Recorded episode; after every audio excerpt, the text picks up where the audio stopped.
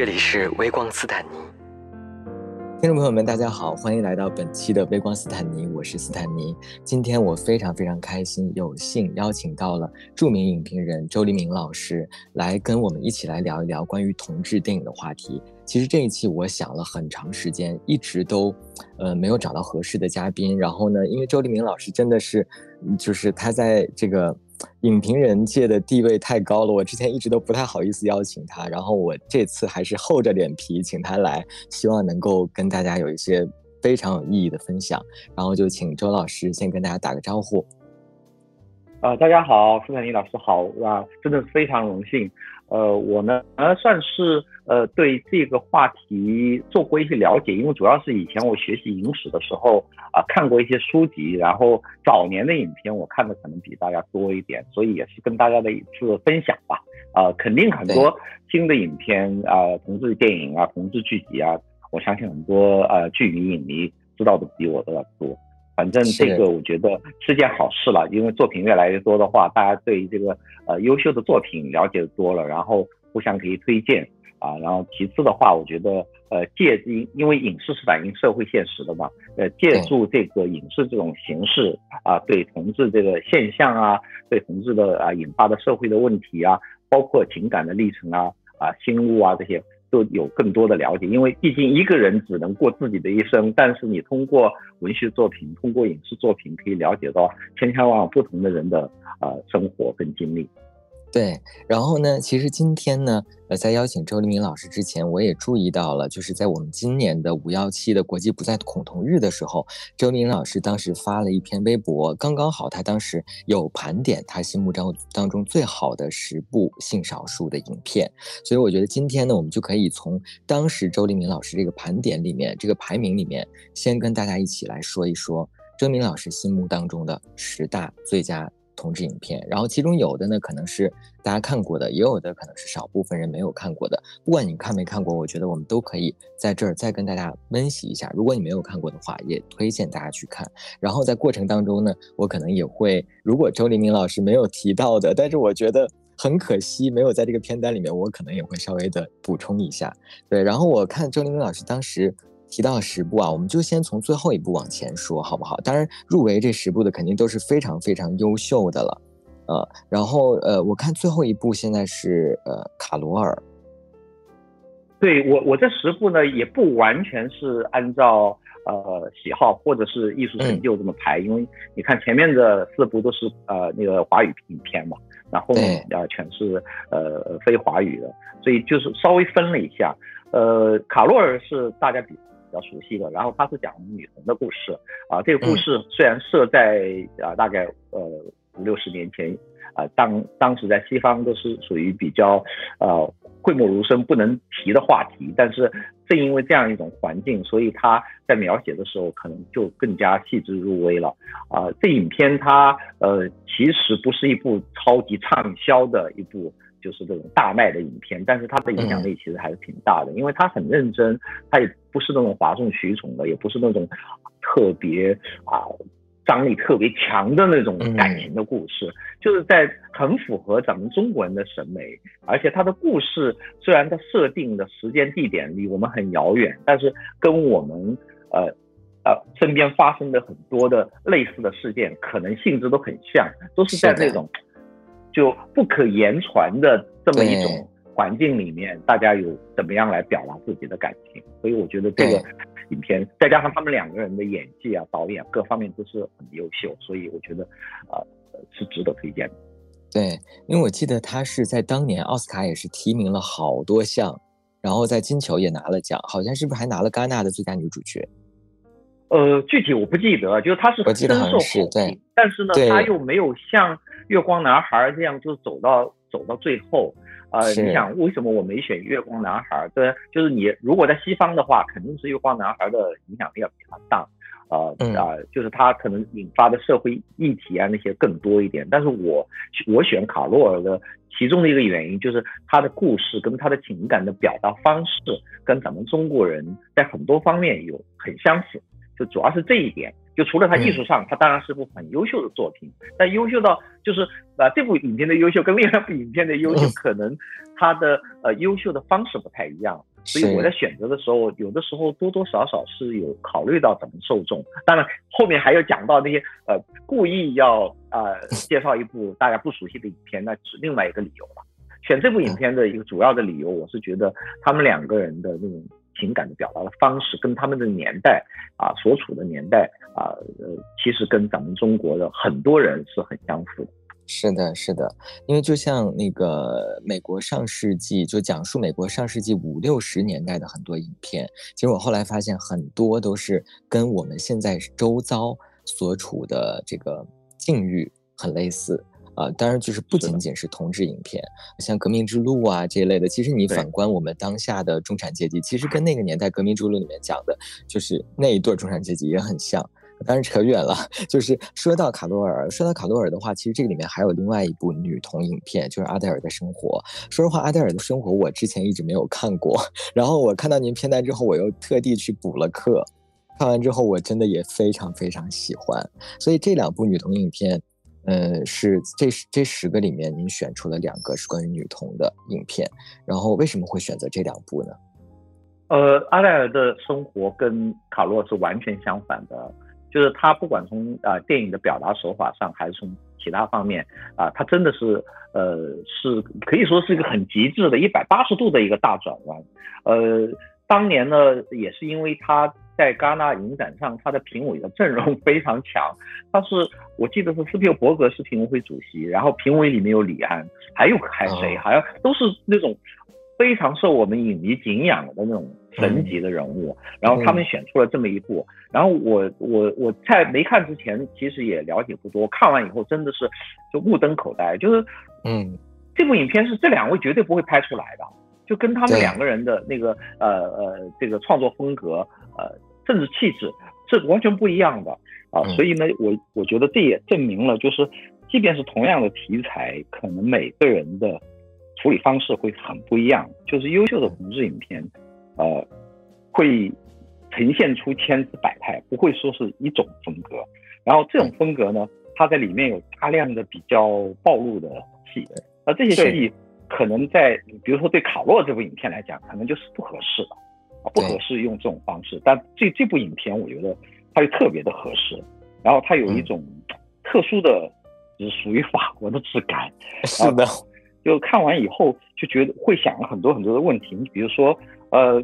写同志情感的时候，是不是要写到很多的肉体的关系啊？这个是对他这个故事是不是呃特别的有必要，还是锦上添花的，或者是画蛇添足的？这个其实是没有一定之规的，它没有一个现成的答案。就是有些影片，你比如说它这方面的东西多一点，是好还是坏？其实。这个问题你单独拿出来，我是没法回答的。我觉得一一定是就是因影片因作品而异的。嗯，对，说到阿黛尔的生活，其实我也是，就是因为前两天刚刚嗯去学习了一下嘛，然后我看过之后，我也特别希望能够推荐给大家，是因为。嗯，其实现在啊，尤其是嗯，平常我们看很多短视频平台，其实我们已经习惯于非常快节奏的去看一个东西。然后你再看，像刚才周黎明老师说的，它是一个非常法国味道的电影，就是它相对来说很平和，然后故事呢其实没有那么多的大起大落，但是呢，你反而是可以透过这些平和的叙述去看到一个。同志一个女童，从青少年时期，然后一直到我记得结束的时候已经快中年了，就是她整个一个心路历程。我觉得是，呃，不管男童还是女童，都会在里面找到很多自己成长过程当中的共鸣的。对，还有这个影片引发我思考的就是，他们其实两个人的社会背景是不太一样的，就一个是比较偏知识分子一点，那一个是比较相对比较偏蓝领一点。那这种呃搭配的话，呃，以前一般认为就是说，你如果是呃个人情感，尤其在当下的西方，这个被认为是不太重要的。但是你长期相处的话，除了这个肉体的关系之外，还有别的东西的交流，那别的性格啊、那个社会背景啊、文化背景啊等等，其实都会带进来。他没有完全展开，但是他点了一下，我觉得这也是很有很有趣的切入点。是的，是的。然后说过了刚才说的两部女童影片之外呢，其实我发现您的这个片单里面呢，还有一个是相对来说，我觉得可能多数人没有看过的，而且是很多年前的电影，是《野芦苇》。您当时为什么考虑把它放到这个十佳影片里面？野芦苇，我是呃呃放在里面是是很故意要推荐给大家，因为这部影片看到的人非常少，但我不知道现在呃网上有没有资源。就这部影片，它描写的是就是青少年那种啊若有若无的那种感情，就他是是中学生，是那个年龄段的，然后他对自己还不了解，就这种的呃情感的描述，呃是。很有意思的，因为我觉得，呃，我们整个人群当中，其实同性跟异性，就我们很多人是，呃，觉得可能是两元的、二元的，包括西方那些，但实际上我觉得很多可能是比较复杂的，呃，在那个年龄段里面，他有这个想法，然后他不敢承认，我觉得这个里面有很多很多的原因素，那我们可能大家会关注到的社会的因素，就是因为。如果啊，家庭反对或者社会有很大的压力，然后你不敢正视自己，这其实是一个非常重要的因素，但它不是唯一的，它可能还有别的各种各样的因素。那我觉得就是那种说不清道不明的那种情愫啊，然后嗯啊，他怎么样很真实的来逼真的反应啊，这个跟跟我们当下的影片很不一样。你比如说《A Love Simon》这种。那就是他很清楚自己的同志，然后他自己要知道喜欢什么样的人，对吧？但你自己如果不知道，你自己是模模糊糊的，你是在在那个年龄段本身就就不知道自己会走什么样的路，喜欢什么样的人，在这个时候，我觉得是用什么样一种一种方式来面对自己？我觉得野芦苇其实它很细腻、很微妙，啊，他是比这个卡罗尔还要还要淡。啊，就是他对在情感的描写上，他还要呃没有那么没有那么明显。我觉得这个是是值得我们来探究的啊，因为呃，我觉得情感是多种多样的，就是没有两个人的那种情感是完全一样的。所以就我们看到的那种，像现在看到比较多的是直接描写，那早年比较少。那么早年比较少，我觉得除了社会原因以外，还有一个就是说他在那个年代。呃，当然，法国片其实老早就是有写写同志了，就是呃，他用这种方式来写，呃，在当年也许是一个就迫不得已的啊，但是嗯，从现在来讲，我觉得他作为一个艺术选择，它是很好的一个选择，就是你去描写那种情感当中比较微妙的东西，然后这些微妙的情感，它的很微妙的表达啊，我觉得呃，我们很多人看了应该也能共鸣的。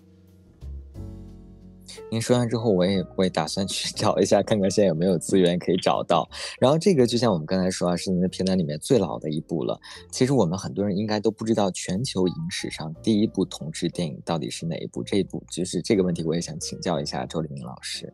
一般来讲，他专家说的最早的一部同志影片是一九一九年的德国片，它是一部默片。影片的名字直译出来就是与众不同，different from others。那个时候德国还是在一战以后啊，特别的纸醉金迷的时候。那个时候他们经济也可能也不好啊什么的。就是他讲一个医生，然后他爱上了一个同志，然后呢最后被人敲诈。显然是在那个年代，这个也是忌讳的，然后被人敲诈这么一个故事。它的里面敲诈的部分是是重头戏。这个片当年呃还没有网网络的时候，他在美国的教育频道上他放过，他介绍这个呃整个同志电影的历史的放过，然后基本上都不需要字幕你都能看懂，然后感觉到啊这种现象其实，在别的社会也发生啊。因为你只要社会上有歧视，呃，有不宽容的现象，那就有人会来敲诈他嘛，对不对？呃，我看过这个片，看完以后觉得，呃，很受震撼，因为我觉得这个故事居然这么早就有人讲过了，而且都不是英文的，是是是德国德国拍摄。在对比现在的影片，都是觉得哇，起码从选材上讲，我们好像也没进步多少，对吧？在那个年代都已经可以。拍这个题材，然后就拍的这么大胆，嗯，呃，当然一般人不会去看这个影片，但是我相信可能也很容易找到，因为现在有了网络以后，这片子很容易找到，呃，对，而且也是，就我刚才听您介绍，我也觉得其实是很有社会意义的，非常有社会意义。近二三十年里面，好像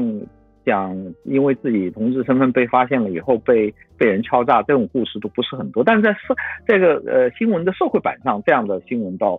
不时能看到。对，就是这几年，其实我们身边从新闻里面也可以看到，像刘学周啊，然后包括像前一段时间一个博主叫做一时记。然后他就是最后离开这个世界的时候，就在自己的自媒体频道上，就是坦白了自己的同性恋身份，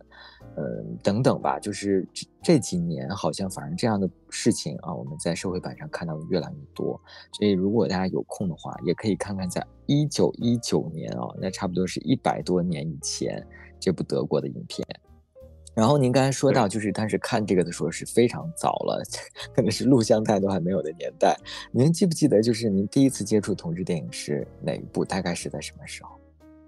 我印象里面，其实最早的啊同志故事吧，其实是我来自于文学的。一个是呃，当时一部在中国改革开放以后，在中国呃文青当中流传很广的法国长篇小说，叫《约翰克里斯多夫》，作者是罗曼罗兰。那部小说写的文笔非常非常的美，然后他是讲一个男人的一生，从他小的时候讲起，然后他的少年时段里面有一个阶段，他是喜欢上了同性，啊，当时他这个描写看得我觉得哇，就还有这样，就是他写的非常非常的细腻，啊，还另外一个呃，对我呃冲击比较大的是，其实是莎士比亚，因为我是学英文文学的。然后莎士比亚的《服饰服饰行诗》是呃一般被认为是自传性质的。然后它里面其实一开始它有大概三分之一的篇幅，就三分之一的诗歌，呃是讲他对一个少年的爱。然后后来他又爱上了一个生发的一个呃一个可能比自己大一点的大姐型的一个一个一个一个女的。啊，当时我就对对我的触动很大，我觉得哇，就是人类的这个呃性向，呃其实就不是我们想象那么。那么单一，简单。他们这两个人就是，你看，有些人就是在不同的阶段可能会喜欢不一样的人。然后这个说法在西方，至少我知道，在二十年前也被认为是政治不正确的，因为很多人就觉得，就是这个东西你你是就是，如果你跟同性发生过这个关系，你就是。但实际上，现在我们知道，这个镜像这个东西可能是一个啊多元的，就是它是一个 spectrum。它不是一个黑白二元的东西，就是有些人可能是处于两两极的多一点，那有些人可能就处于中间。那对于这两个，就是莎士比亚这个《十四行诗》里面跟罗曼罗兰那个小说里面这两个人物来讲，可能就是一个阶段，就是他他也没有讲到社会的压力，他可能就是一个阶段。但是这个东西你在一个呃。比较呃社会不太宽容的一个环境里面，又可能会被人家利用，人家就觉得啊，你这个是一个病，然后你你治疗一下就好了。但实际上这个东西真不是这样的，就是你的确有些人可能是一个阶段，但是这个阶段是自然过不是说社会给他压力，他被迫，这个性质是完全不一样的。发展到现在这个阶段，可能大家对这个问题的认知可能更加全面一点，大家就知道。就是这真是因人而异的，就是你不是说你去引导他去怎么样，就一定会怎么样的。每个人的情况都是不一样，所以当时看到有些呃这个教授写的呃红学家写的这个《红楼梦》里面贾宝玉，因为我们知道贾宝玉是超级喜欢女孩子，然后就简直就是有一点耍流氓这种。但他实际上，他他跟秦钟是有过一段那种，是就是也是说不清道不明。你说他们之间是有友情，还是有那种感情，还是纯粹肉体啊？不，我们不知道，对吧？然后他都是在字里行间，他也没写的很明确。但是他们红学家很显然是对里面每个字都研究过，他就是可以讲出很多的证据来，就是告诉你他贾宝玉跟秦钟之间是发生过这个东西，然后他们这个东西又是很微妙。但是，嗯，这不又这个跟整个贾宝玉的人设里面，他最后追女孩子，然后他有身边这么多女孩子，这一点都不矛盾，这就是人性丰富的地方。所以我觉得这些伟大的文学作品里面，其实给我们展现的都是可能是，呃，非常斑斓的人生，是很真实的人生，不是那种脸谱化的、刻板的，或者是出于某种，呃。目的而就是就是我需要宣传一个什么东西，我故意把它写成怎么样怎么样，所以我觉得我们从当中了解的比较多。那电影其实影影视一向是在这方面比比文学是要走到后面一点，所以真正对呃同志情感描写的比较呃比较深刻的，基本上都是九十年代以后，我觉得才出现这种。之之前的电影里面出现同志的这个描写，其实都是多多少少有点脸谱化的啊，都没有啊这个伟大的小说里面那么那么深刻吧。您刚才说到同志文学啊，确实是同志文学比同志影视要。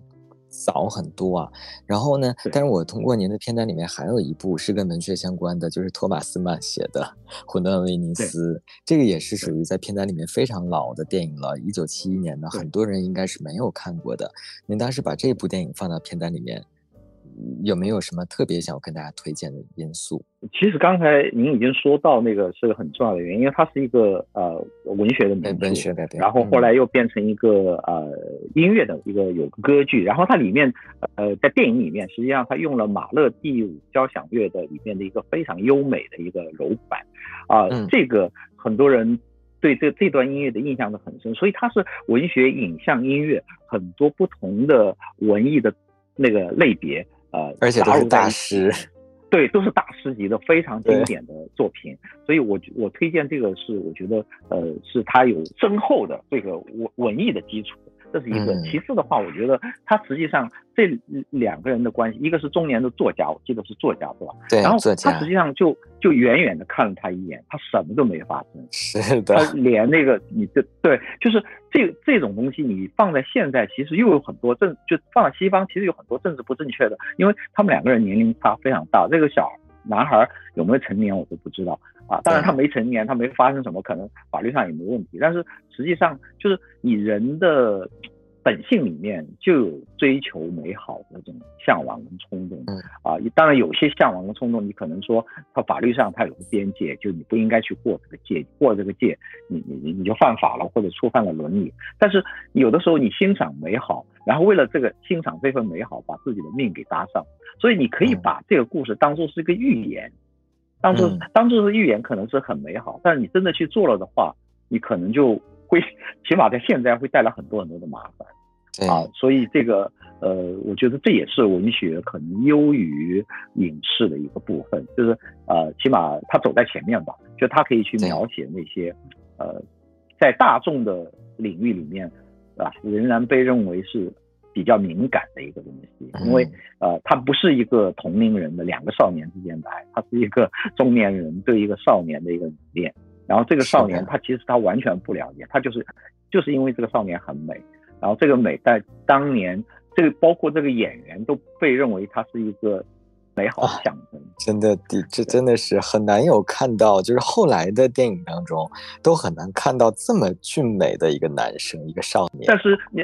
你你要知道，正因为这个少年，他的你对影片对他的描写是站在那个男主角的立场去描写，他他其实就是是这个浮光掠影的，他是不是近距离的？嗯，所以你才会这样。如果他真的是花一部影片来 讲他们两个人之间的相处的话，我相信你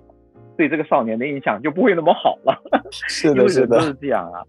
你远远看的时候觉得哇，这个人好完美，什么我想跟他过一生。你真的跟他过了一个月，你就受不了了。是的，因为柴米油盐这些事情要冒出来了，然后性格的不合啊，或者什么各种各样的问题就出来。有些东西只适合远远的欣赏，你不要拉进去欣赏。远远欣赏可能会给你留下很好的回忆。对，您刚才说到这个，我就突然想起，就是我之前在看王尔德，就王也有的翻译叫王尔德的情人那个电影里面，裘德洛出场的，就是要是王尔德第一次遇到那个，哎呀，他那个情人叫什么来着？裘德洛演的那个啊，叫波西。对我终于查出来了，波西，波西，对对 对，是波西。对，然后裘德洛就是在马路对面的那个回眸，哇，当时就觉得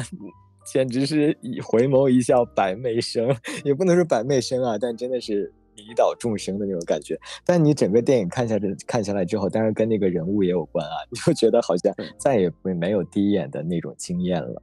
我们甚至可以把王尔德的呃他的呃那个恋爱生活跟《魂断威尼斯》做一个比较，《魂断威尼斯》就好像是这个泰坦尼克号。就他们两个人在船上偶然相遇了，然后爱的死去活来。当然这是双方的。然后如果他们真的走到一起，说不定就变成像王尔德这个一样。最后其实那个人是把王尔德彻底给给害了。就王尔德的毁灭，实际上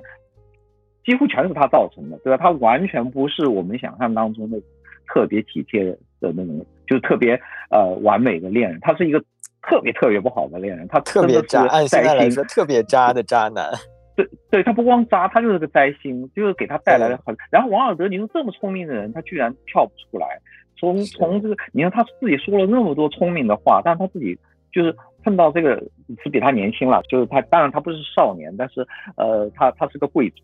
啊，然后就就整个就是就是他他就出不来了。然后他他就出不来，他各方面都出不来，所以就像那个革命之路里面一样，就两个人就互相毁灭吧。但这个在王尔德的这个里面，就更多是那个呃呃美少年毁了他。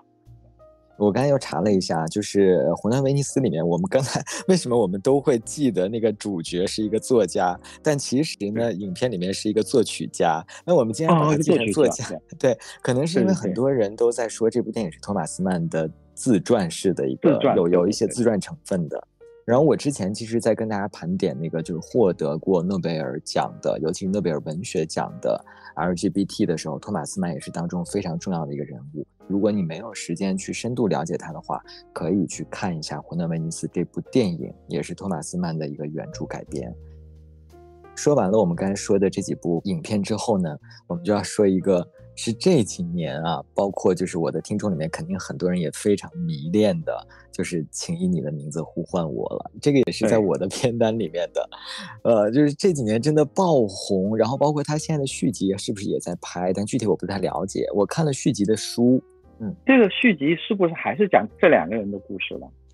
嗯，书里面呢，他我记得是分了四章还是五章，呃，讲的是十年以后。然后，但是其实。呃，前面的尤其是第一章占了那个书的一半。前面第一章呢，其实是主要是讲他父亲的视角，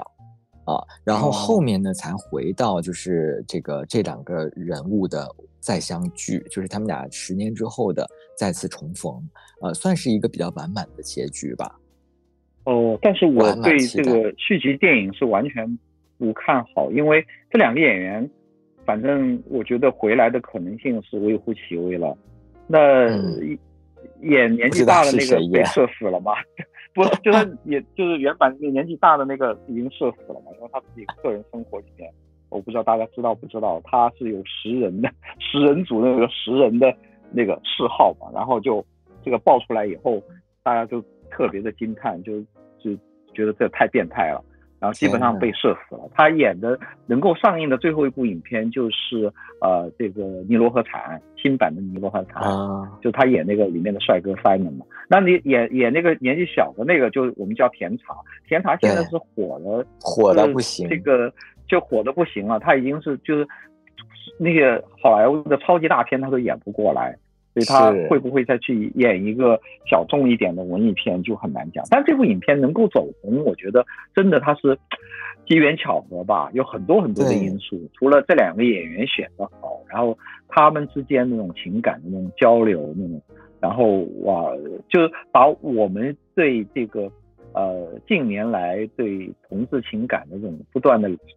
了解啊，然后。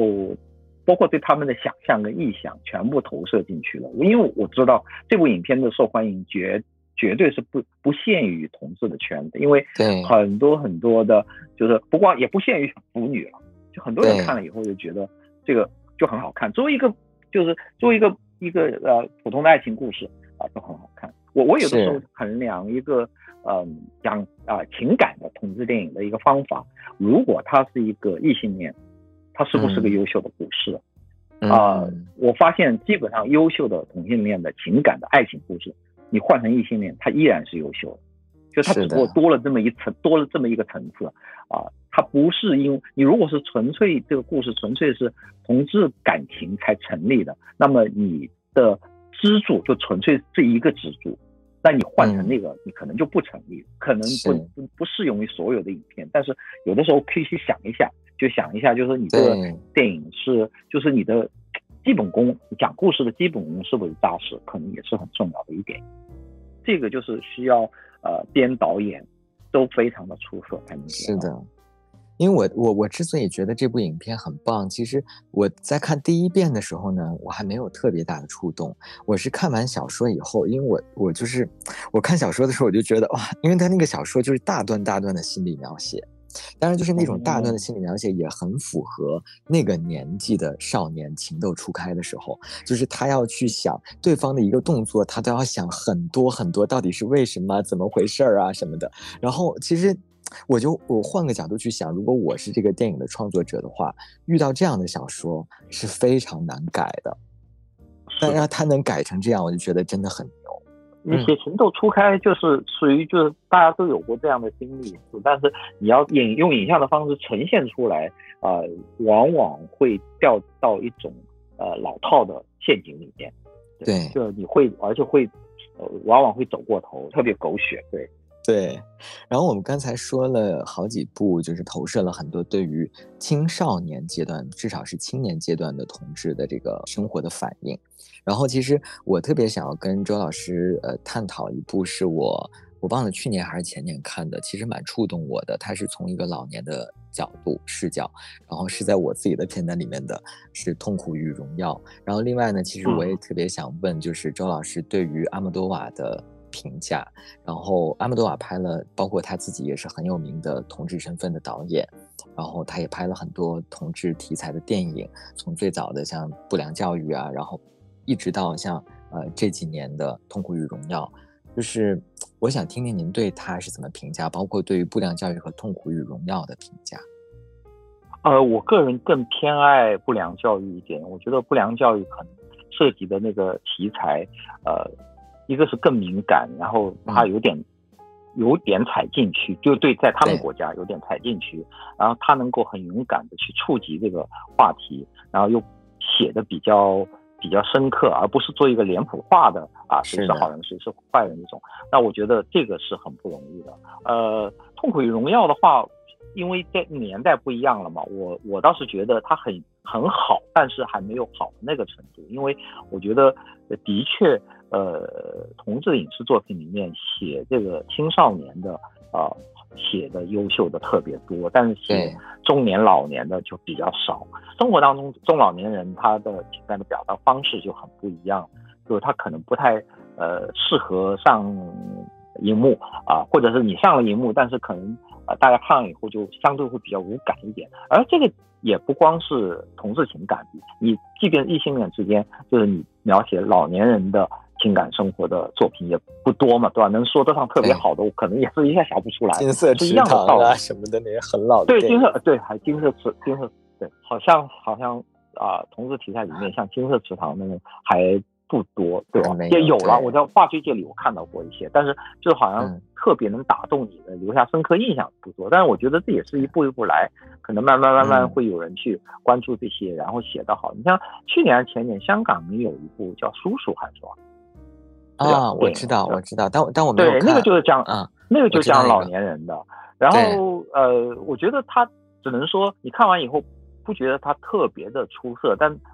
觉得就是你敢触碰这个话题，就是嗯，老年人的情感的生活，这已经很不容易了。他就踏出了这第一步，啊，那未来可能有人在这方面可以做一个比较突破性的、更好的一个创作。这可能也就是因为他是阿莫多瓦，如果别人的话，可能都不会有人投他的。对啊，对啊，对啊，因为我觉得阿莫多瓦，因为他自己一方面他自己的这个呃自己是统治的身份，另一方面我觉得他的这个文化所处的文化很重要，因为拉丁文化呢，就是对这个性这方面跟咱们东方的像中国啦、日本啦、日呃很不一样的，就是他们没有那种躲躲闪闪、很忌讳的。前两天不是古巴通过了这个法案嘛，就是全民公投。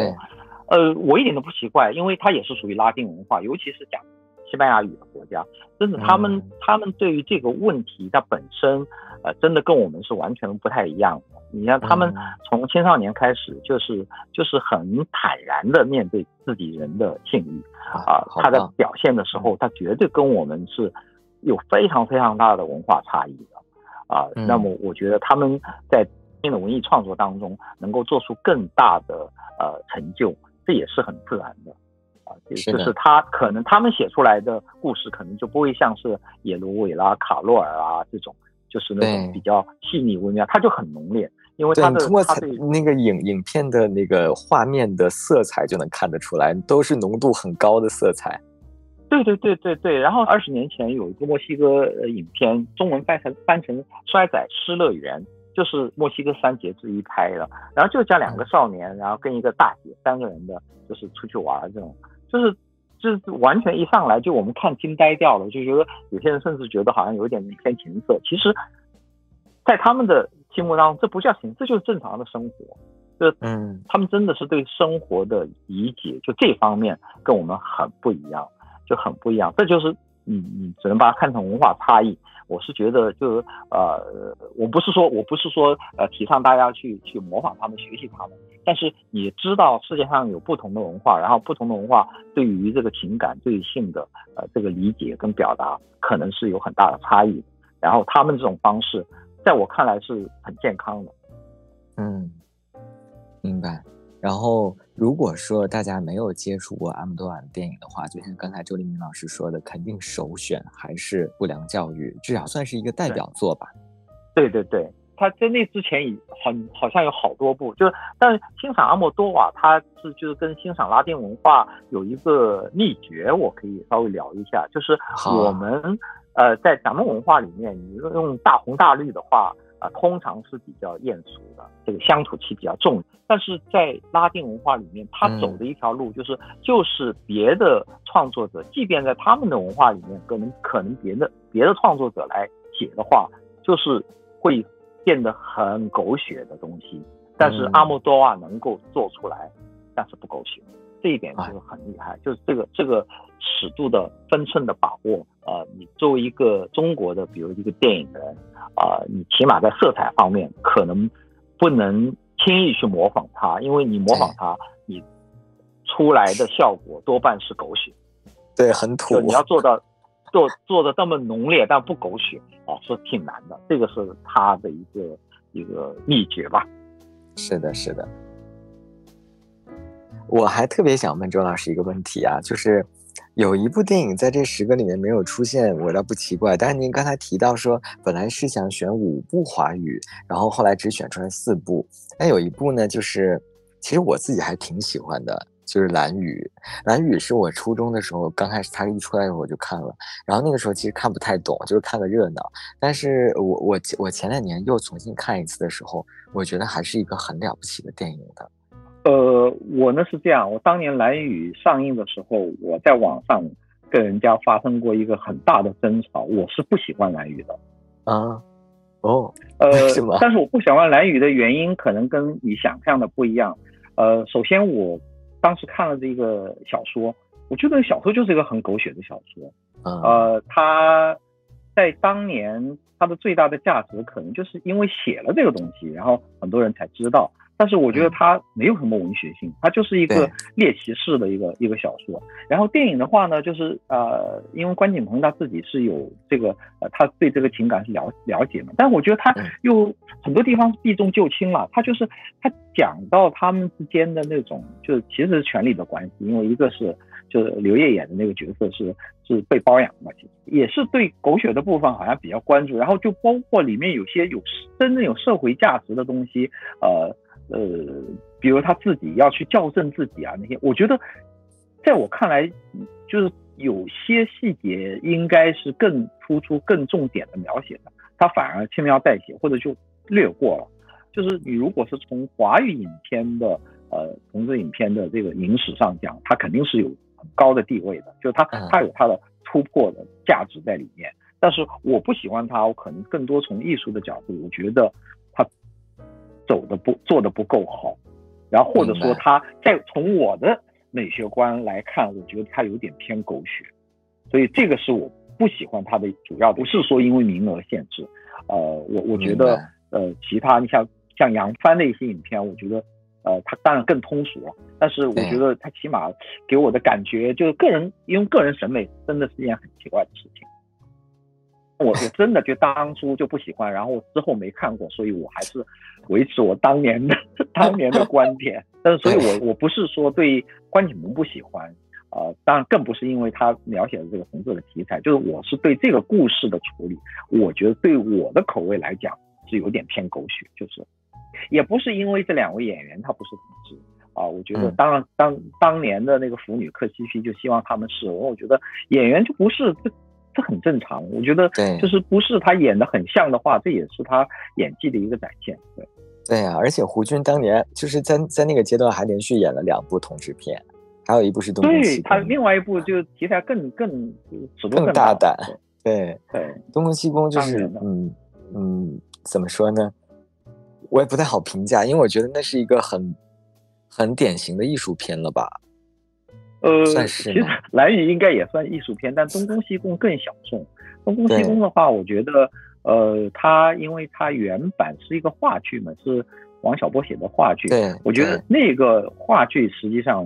我觉得是还蛮出色的。然后它有这么好的文学功底，然后就呃搬上荧幕以后，我觉得它是没有真正发挥出影像的魅力。呃，我我觉得是有点点遗憾，因为我觉得这个电影可以拍得更好。啊，它没有这么大影响力，我觉得跟，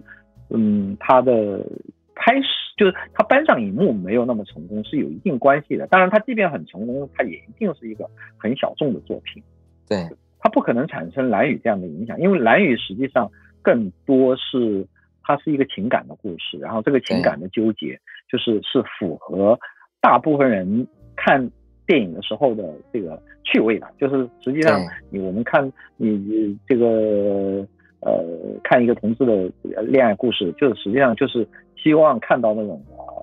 跌宕起伏的东西。嗯，然后您刚才说到就是对于蓝宇的故事不是很喜欢，其实我非常理解，因为每个人对故事都会有自己的偏好，包括就是您的片单里面。喜宴的我不知道算不算排名啊，反正也很靠前。然后我自己也极度的热爱喜宴，然后所以我也在视频平台上推荐过好几次喜宴。然后结果我居然前两天看到有一个留言是说，就是就是他非常讨厌喜宴的故事，然后甚至讨厌到每次看到都会很生气。然后我还不太能理解啊，但我但我后来想了想，可能是跟那个。后来我给他回回复的就是在那个年代，其实很多同志的故事。或许不是我们现在能够理解的，但是我觉得他已经处理的非常好了。而且我觉得在李安早期的这个作品当中，《喜宴》是我自己最喜欢的。所以就是如果我们现在重新来看《喜宴》的话，你希望大家从哪个视角去欣赏它？呃，我觉得呃，您刚才说的这个特别对我完全认可。就是《喜宴》他把这个情这一段，就是这个同志的角色，他处理成一个喜剧。甚至有点闹剧的方式，这个在我们现在来看，好像有一点点政治不正确啊。在当年，实际上它是很有效的，呃，把同志的这个现象，呃，告广而告之到呃更大众，因为很多人不知道，对吧？他一个是把它神秘化，另外一个是把它丑化。在那样的一个环境里面，他用一种就搞笑的方式、喜剧的方式来告诉你啊，有这么样的一种情形。啊，有这样这样一批人，我觉得这个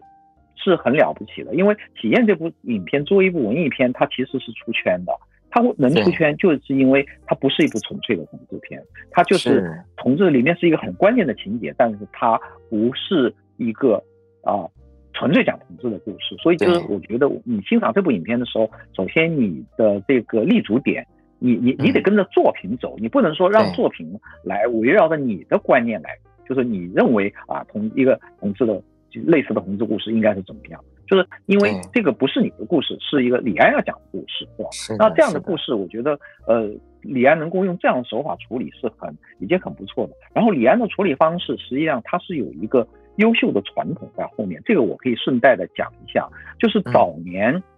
当同志这个素材都不是题材，这个素材还是讳莫如深，是禁区的时候。其实最早出现的同志的角色都是喜剧搞笑的角色，甚至比这喜宴里面还要搞笑。那么当然，这搞笑的里面有些是偏丑角的，就是嗯，用现在的眼光看，就是有点有点恶搞、有点丑化的。那有些呢，又是啊是偏正面的。但是我觉得你这种东西真的不能用现在的眼光去衡量五十年前、八十年前这个东西。西。就是在那个年代，他能够出现这个角色，那没有把他，他当然是刻板印象，是吧？但这个刻板印象，它不是一个道德的判断，说这些人因为他是同志，所以他是坏，他没有没有给你这么一个结论，他只是说啊，他们比较搞笑，他们他们是呃很擅长搞笑。那我觉得这已经算是一个进小一个进步，因为进步不是一步跨出来的，他是跨很多很多步的。所以呢，就是你从当年那些，我们当然现在不知道了，就当年那些西方那些呃这个主流影片里面出现的同志角色，然后一直到七几年、八几年，有一部非常非常的重要的作品，啊，有的时候翻成《一笼傻鸟》，也有翻成《假凤虚凰》，啊，这部影这部作品是这样，最早是一九七三年的一部法国的话剧。然后这部法法国的话剧在法国成功以后，就在一九七八年搬上了荧幕。搬上荧幕以后呢，通常法国的电影呢，啊，他很难打进这个英语国家。结果这部影片就进入了英语国家，取得了非常大的成功，以至于在法国拍了三集啊，八二年拍了第二部，八五年拍了第三部。然后当然后面两部的影片的影响力没有那么大。但是这部这个电影七八年的电影在西方成功以后，在一九八三年的时候，百老汇把它改编成了这个呃音乐剧。那部音乐剧没想到取得了超级大的成功，非常非常的厉害。然后到一九九六年的时候，美国就拍了好莱坞拍了一个美国版，是罗宾威廉姆斯演的，英文叫《Bird the Bird Cage》。之一就是鸟笼，也翻成假凤虚凰啊。这个故事是什么呢？就是讲一对中年的同性的啊男子，然后他们其中的一一个是经在经营一个呃这个有点像酒吧跟夜总会这种带歌舞的，然后他们的孩儿子要结婚了，找了一个女朋友，然后。这个女的的家长要来看望，但是这个女儿呢又没敢跟父母说，这个男方的这个父母实际上是同性的，是吧？他们是作为父母生活在一起，两个都是爸爸。但是呢，更好玩的是，就是女方这个父母是一个超级保守的人，所以就为了蒙骗女方的父母，他呢这边有一个男的要扮演妈妈，由此引发了好多搞笑的东西，完全是无厘头，完全是完全是那个那个闹剧式的。那么你想，这个就是把以前的就把同志角色塑造成闹剧的小丑型的这个风格发展到极致了。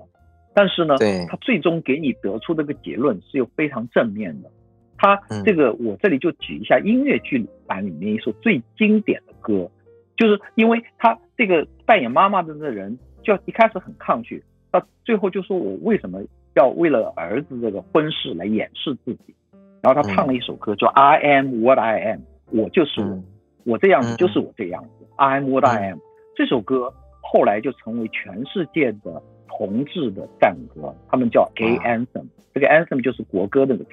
就 Gay Anthem。张国荣有一首歌，就是从这首歌引发出来的，他也叫 I am what I am。对我那首歌的第一句也是这个，对，就 I am what I am，就是他从从这个引发出来的。所以这个戏当年在美国放上的时候，他们都特别特别的，一开始特别担心，就是因为他是在九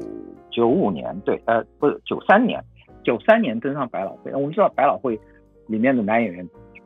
可能百分之八十还多少，大部分都是 gay，所以在在在纽约是是已经大家是早就接受了，就是这个呃宽容度非常高。但是他要常演的话，他一开始要去比较。稍稍微偏乡村的一些地方去演这个戏，然后很多的观众是比较保守的，所以他们也很担心，就是这些保守的观众能不能接受这个故事。后来他们没想到，说他们以为这是一个偏 gay 的故事，然后就会会比较小众，就没想到大众完全接受。大众看了以后看得很开心，然后看完以后他还接受到一个事实，就大家是平等的，没有谁比谁高的这么一个一个问题。这个就是。就是这些类似像呃这个喜宴这样的对同志的形象的塑造，最后带来的一步一步的进步，在我看来，就是说你可能现在用现在的眼光看，然后觉得当年是怎么样，为什么这么塑造？但是实际上，这个是整个这个过程，就是当年那些喜剧的角色、搞笑的角色，甚至小丑的角色，我觉得只要不带有恶意，我觉得我们都应该有包容的心态。啊，除非你是恶意的那种，那是另当别论。就是我觉得同志的现象就是，虽然同志是少数群体，但是你你不能说啊，世界上每个同志都是好人，对不对？因为他是一个很广泛的群体，所以它里面跟跟整个社会大众是一样的，有好人，有坏人，有有变态的，有有有有各种性格的，所以就是你可以看到，就是很多不一样的描写，而不是刻板的印象。我觉得这个很重要，但是呢，你最初的时候可能多多少少是从刻板印象脱胎出来的。就是有人问，有的人问，在当然是刻板印象，我们知道是有负面的东西，不好。但是在没有塑造跟刻板印象之间，你选择什么？那很可能你一个刻板印象，只要不是带有敌意的、带有恶意的刻板印象，可能作为一个开场，是是从实用性的角度是。是值得去做的，你起码让大众知道了有这样的军人，然后你有了这些东西，大众接受以后，然后你给他介绍说啊，其实，总之不是全是这样的，都是都是擅长搞笑的，可能有各种各样的人，对吧？对，然后你就就就慢慢慢慢了解更多了，所以我觉得这个真的就是一个过程。当然，就轮到自己的喜好，就跟就跟我不喜欢蓝雨一样，你也可以不喜欢喜点，这是个人偏好，没有对错，真的。但就像您刚才说的，我觉得特别重要，因为其实我自己之前并不知道是有这样的一个过程。像您刚才说的那个鸟笼，如果说当时不是以一个喜剧的，呃，这样的一个呈现风格来来来出现在大众面前的话，很有可能就像您说的，有一些比较保守的地方，他是没有办法接受的。所以，他其实也是打开了一扇大家了解这个群体的一个大门。这一场对话还没有结束。下半场我们会聊更多关于华语同志电影和一些延展的话题，欢迎大家下周继续收听。本期节目当中聊到的影片，我们会贴在节目的文字介绍当中，方便大家查阅。咱们下期再见。感谢收听本期节目，你可以在喜马拉雅、哔哩哔哩、网易云音乐、小宇宙、猫耳 FM、荔枝播客和苹果播客上找到我们的往期节目。期待你的点赞、订阅和分享。你的支持是我们走下去的动力，同时也欢迎你将自己的故事投稿至彩虹微光的全拼 at 幺六三 dot com，用分享点亮微光，让我们看见不同的彩虹人生。我是斯坦尼，我在这里等你，我们下期再见。